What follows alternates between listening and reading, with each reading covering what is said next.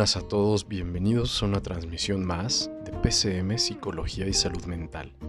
Yo soy Rodrigo, soy psicólogo clínico y soy psicofisiólogo y el día de hoy, por fin lo prometido es deuda, vamos a hablar sobre neurociencias y psicofisiología.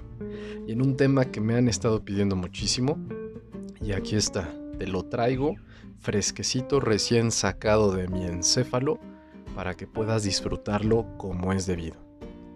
Es un tema algo largo, es interesante y sobre todo explicable en términos clínico-fisiológicos.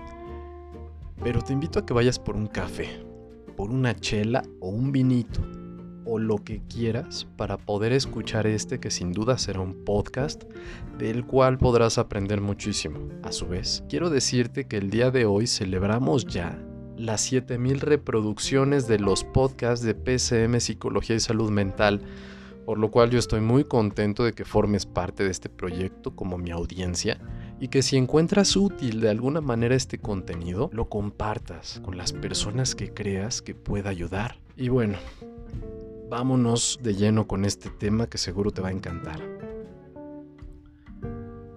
No hay manera de que la experiencia que tienes te la quite nada ni nadie.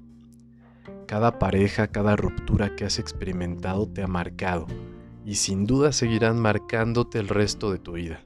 Así que si estás escuchando esto, posiblemente has pasado al menos por una vez en esta situación.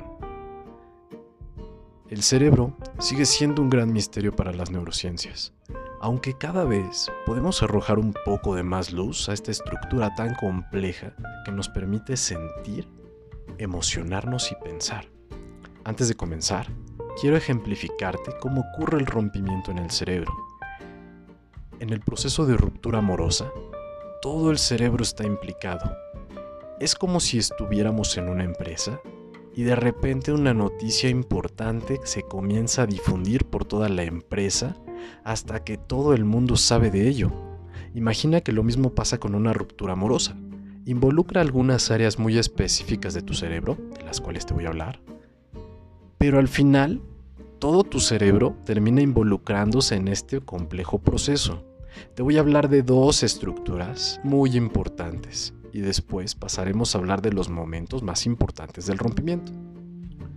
Para comenzar, hablaremos del hipocampo. El hipocampo desempeña un papel vital en el aprendizaje de la regulación, regulación emocional, la codificación de la memoria, la consolidación de la memoria a corto y largo plazo, así como también la navegación espacial. También hablaremos del lóbulo frontal. Este es un centro de coordinación de muchas actividades básicas, como la atención, la memoria, la actividad motora, y la región cerebral principalmente implicada en funciones ejecutivas, como las de autorregulación, metacognición, memoria de trabajo y flexibilidad cognitiva. A su vez también vamos a encontrar la capacidad para tomar decisiones, el inicio voluntario de actividades, el razonamiento y el pensamiento lógico, entre otras cosas. Estas dos estructuras están implicadas junto con la amígdala, pero de eso hablaremos un poco más adelante, en este proceso de rompimiento.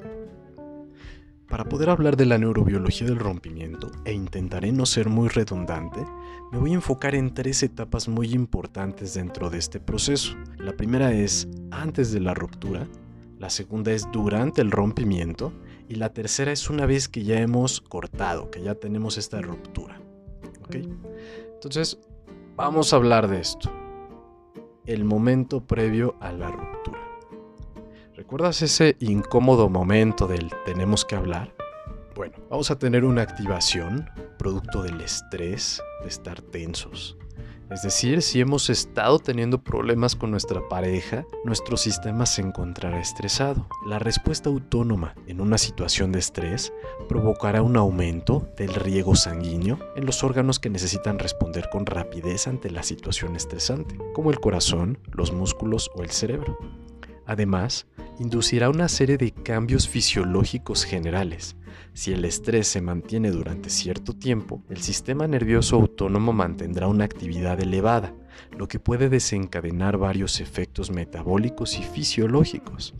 Aquí ya se va liberando cortisol, adrenalina, noradrenalina o norepinefrina, lo que va activando nuestro sistema nervioso y preparándolo para el ataque, la huida o la parálisis. Ahora, Imagina que todo esto ocurre cuando tú estás teniendo esa plática previa a la ruptura, cuando vas manejando camino a la casa de tu ahora expareja y de repente es, híjole, vamos a tener que hablar de un tema muy difícil. Todo tu cuerpo va entrando en este estado de estrés general y claro que va a tener una reacción. Ahora, ¿qué pasa durante la ruptura? Ahora quiero que te sitúes en el momento exacto donde estás hablando de esa plática, ese tema difícil con tu futura expareja. Viene entonces un disparo de adrenalina que activa el sistema nervioso autónomo en su vía simpática. La principal estructura implicada aquí será la amígdala, esta utiliza principalmente el neurotransmisor GABA, que tiene una función inhibitoria en el sistema nervioso. De este modo, su función es la de calmar a los otros núcleos de nuestra amígdala para evitar que respondamos de forma exagerada ante situaciones que realmente nos oponen a un peligro real o un peligro muy pequeño. Pero recordemos que la amígdala regula lo siguiente: respuestas de miedo, asociación de recuerdos a emociones, regulación de la conducta sexual, control de la agresividad, regulación del apetito, el aprendizaje emocional, las respuestas de placer y reconocer e identificar emociones propias y las de otros. Entonces si te pones a pensar realmente la amígdala tiene una implicación muy fuerte. Más adelante hablaremos de los adictos, como también la amígdala por ahí tiene un, un efecto importante en ellos y también en las personas que cortan.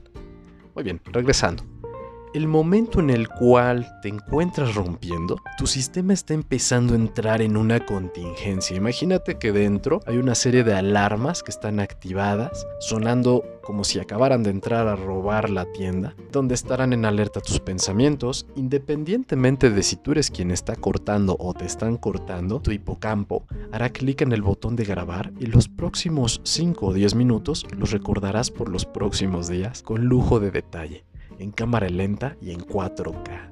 Eso sí, con una carga muy grande de emociones, mediadas por tu lóbulo frontal, que en ese momento estará haciendo cortocircuito porque no vas a poder pensar claramente durante las próximas horas. Entonces, empieza la contingencia de neurotransmisores. Se detiene abruptamente el suministro de dopamina en nuestros centros de placer y comienza la producción nuevamente de cortisol, la sustancia que nos estresa. La amígdala comienza a sentir que se ahoga, porque como ya te había comentado es uno de los centros más importantes para las adicciones. Existen estudios médicos que pueden comparar al amor con una adicción, aunque no lo creas, pues tras la ruptura las personas suelen experimentar síntomas muy similares a los de los adictos experimentando un síndrome por abstinencia, como ves. Otra de las cosas que nos puede ocurrir es ansiedad. Una ansiedad que de momento, al ser mediada por una activación súbita del sistema nervioso autónomo, te desconecte. Y lo digo entrecomilladamente. ¿De dónde nos va a desconectar? De la realidad. Incluso hay personas que durante el rompimiento están muy tranquilos. Y después experimentan todo lo que mencioné antes porque no es inmediato en algunas personas este efecto de que nos cae el 20 de que ya rompimos, o en algunos casos lo llamamos principio de realidad, es decir, este principio de realidad tarda en hacernos efecto a algunas personas. En otros, pues bueno, activa súbitamente todo y empezamos con llanto y todas esas cosas que ya conocemos. Entonces, ¿qué es lo que pasa inmediatamente después de que ya cortamos? En el momento que ya ocurrió la ruptura, y aquí podríamos hablar de los días subsecuentes, entonces es muy probable que experimentes una alteración en las hormonas del sueño y del hambre. Incluso está demostrado que hay una disminución en la calidad del latido que afecta directamente a los varoreceptores del corazón.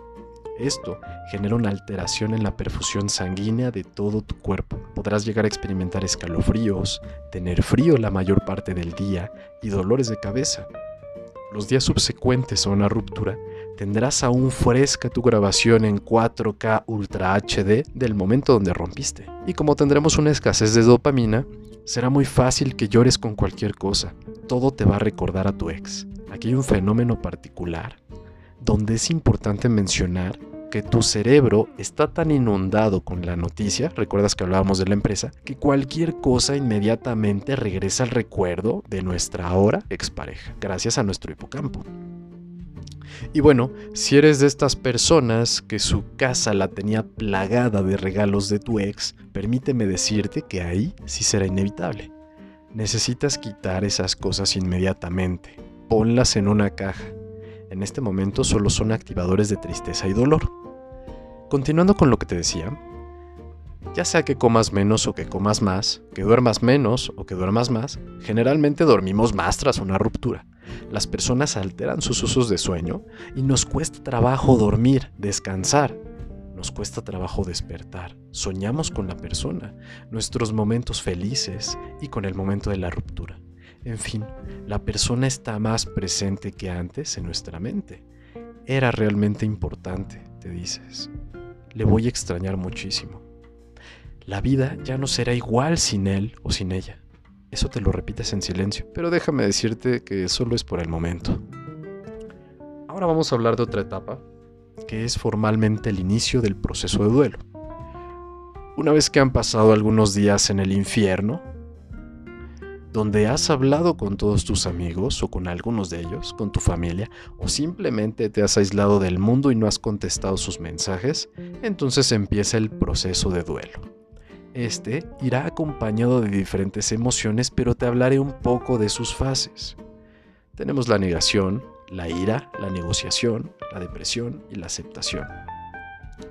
Para ponerte en claro sobre qué son estas, estas fases, la negación se entiende como ese momento donde de repente nos decimos, no, no es cierto, es que no, no cortamos, es que vamos a regresar, es que esto no es el fin. Entonces lo niegas. El primer momento en el duelo es la negación. Después de esto, cuando te das cuenta que negarlo no funciona, te enojas. En la ira, empezamos entonces a buscar culpables, a buscar responsables. Es que la culpa era de tal persona. Es que si no se hubiera metido esta persona, seguiríamos juntos. Es que si yo no hubiera hecho esto, entonces habría pasado esto. Entonces la ira te gobierna e intentas buscar culpables. Empiezas a ser agresivo. Puedes inclusive llamarle a tu expareja y decirle hasta de lo que se va a morir, que es una tonta, que es un tonto por haberte dejado. Entonces esta, esta fase de ira va muy acompañada con frustración eh, muchísimo llanto, claro. La persona está auténticamente molesta.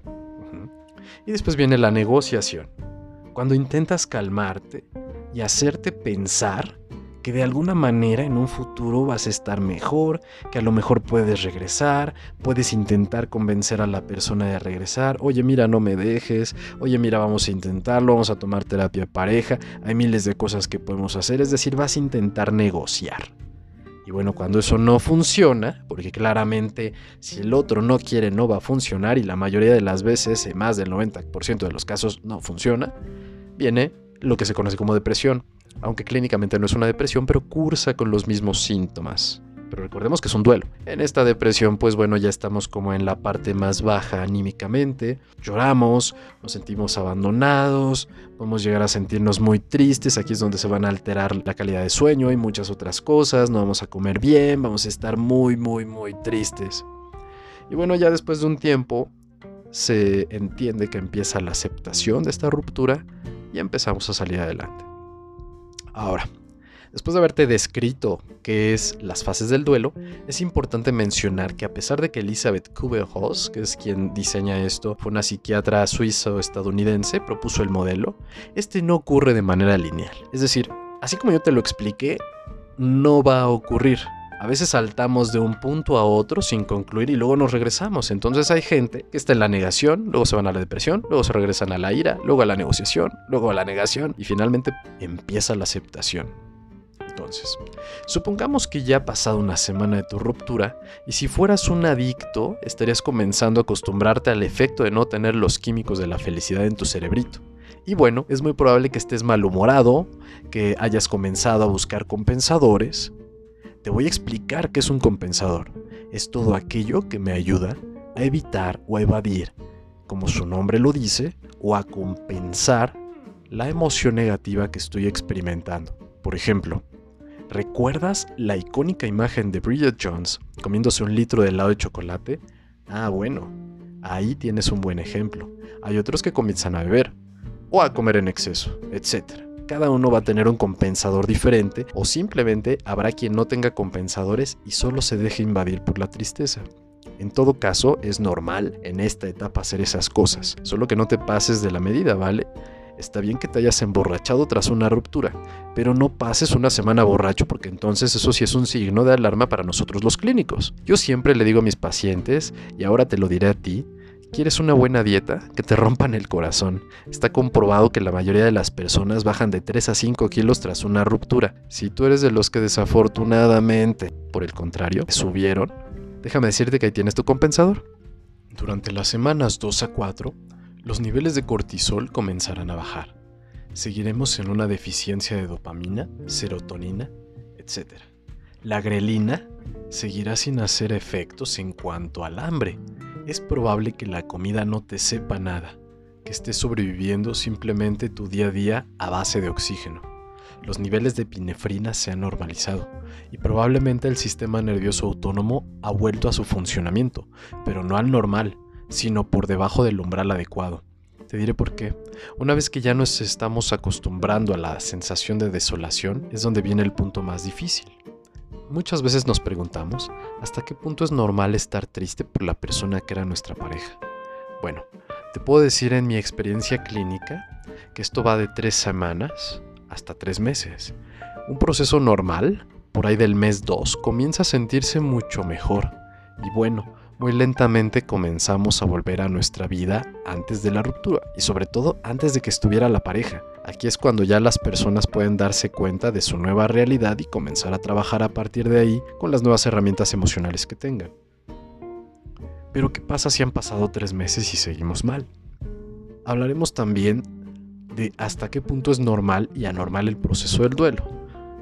Aquí es importante mencionar que si han pasado ya algunos meses y continúo sintiéndome de la misma manera que en un inicio o mi malestar no se ha reducido ni siquiera a la mitad, posiblemente sea recomendable acudir con un especialista. Si nosotros mantenemos una alteración, como te comenté, durante un tiempo determinado y no hay manera en la cual nos podamos sentir un poquito mejor, es muy importante estar al tanto de estos síntomas. Pero antes te contaré algo. Diferentes estudios determinan que una ruptura es más dolorosa que la muerte de nuestra pareja, porque cuando rompemos, existe la posibilidad de regresar, existe la posibilidad de que mi ex ahora tenga una nueva pareja, y eso se puede convertir en una fuente tanto de esperanza como de dolor.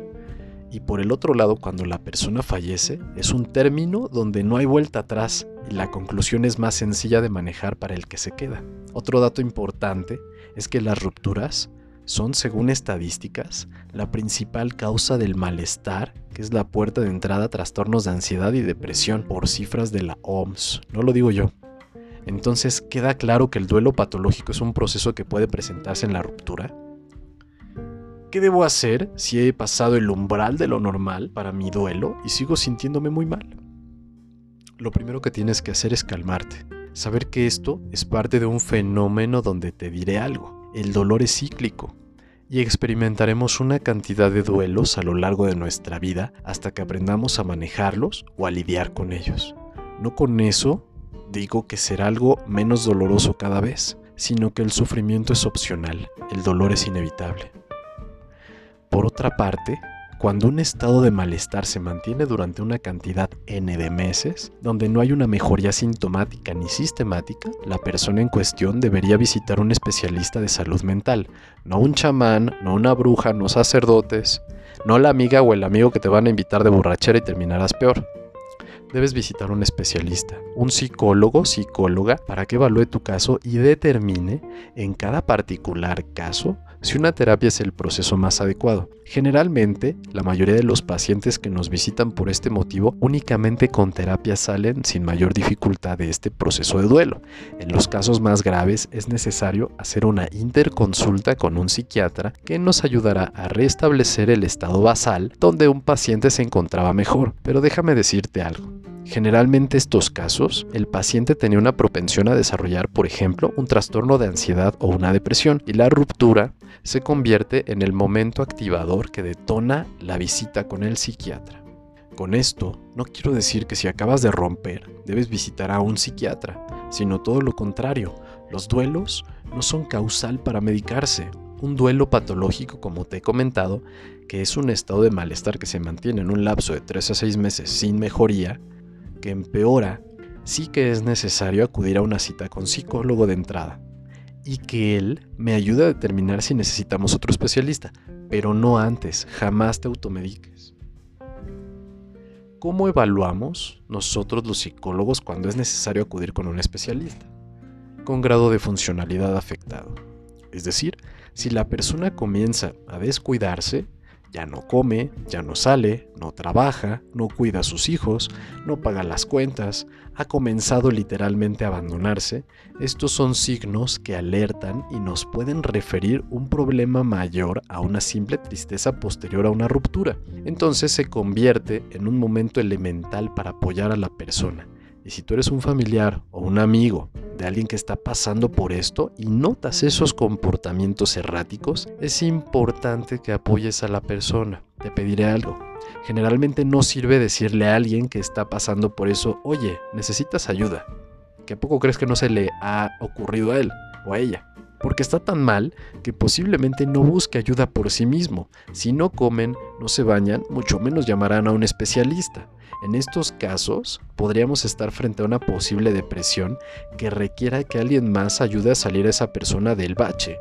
Pero me estoy yendo a los extremos. Esto solo es para que sepas en qué momentos debemos y en qué momentos no debemos ir con un especialista. He conocido gente que tras una ruptura, al día 2 ya quieren ir al psiquiatra. Y sabes, la respuesta es no simplemente porque ni siquiera has pasado por el proceso y medicarte en este punto significaría evadir o evitar la realidad inmediata que estás experimentando y lamento decirte que no podemos aprender matemáticas saltándonos las clases, tienes que vivirlas. Ahora, si tú estás pasando por una ruptura o acabas de pasar por ella, no necesariamente tienes que esperar tres meses para saber si ya saliste o no de ella. Los especialistas también tratamos duelo, problemas de pareja y problemas comunes. Puedes acudir si no deseas pasar por un proceso largo solo o sola. El día de hoy comenzamos hablando de los efectos neurobiológicos del rompimiento y también de sus consecuencias sociales y psicológicas. El rompimiento es un fenómeno muy común al cual no le debemos tener miedo. Claro que uno no comienza una relación pensando en terminarla, pero debemos ser muy conscientes de que las relaciones terminan y pueden ser por múltiples factores. Falta de compatibilidad, diferencias en formas de pensar, rutina y falta de emociones, eso lo hablé en el podcast del enamoramiento, de la neurobiología del enamoramiento o del amor, no crecer como pareja, y esto significaría no consolidar planes, etc. Infidelidad. Pero de alguna forma experimentaremos un duelo porque creamos una cantidad inimaginable de redes axónicas y dendríticas, donde vamos almacenando todo de esa persona, el aroma de su perfume, el tono de su voz, la textura de su piel, la sensación de un beso. Todo esto se anida en nuestro increíble órgano de la realidad llamado cerebro, y cuando esa persona no está físicamente, en nuestro cerebro seguirá toda esa información que lentamente tendremos que ir dejando en el olvido. Espero que este podcast te haya podido dar un poco de claridad sobre el proceso de la neurobiología del rompimiento, así como las posibles alternativas que tenemos para hacer frente a una situación así.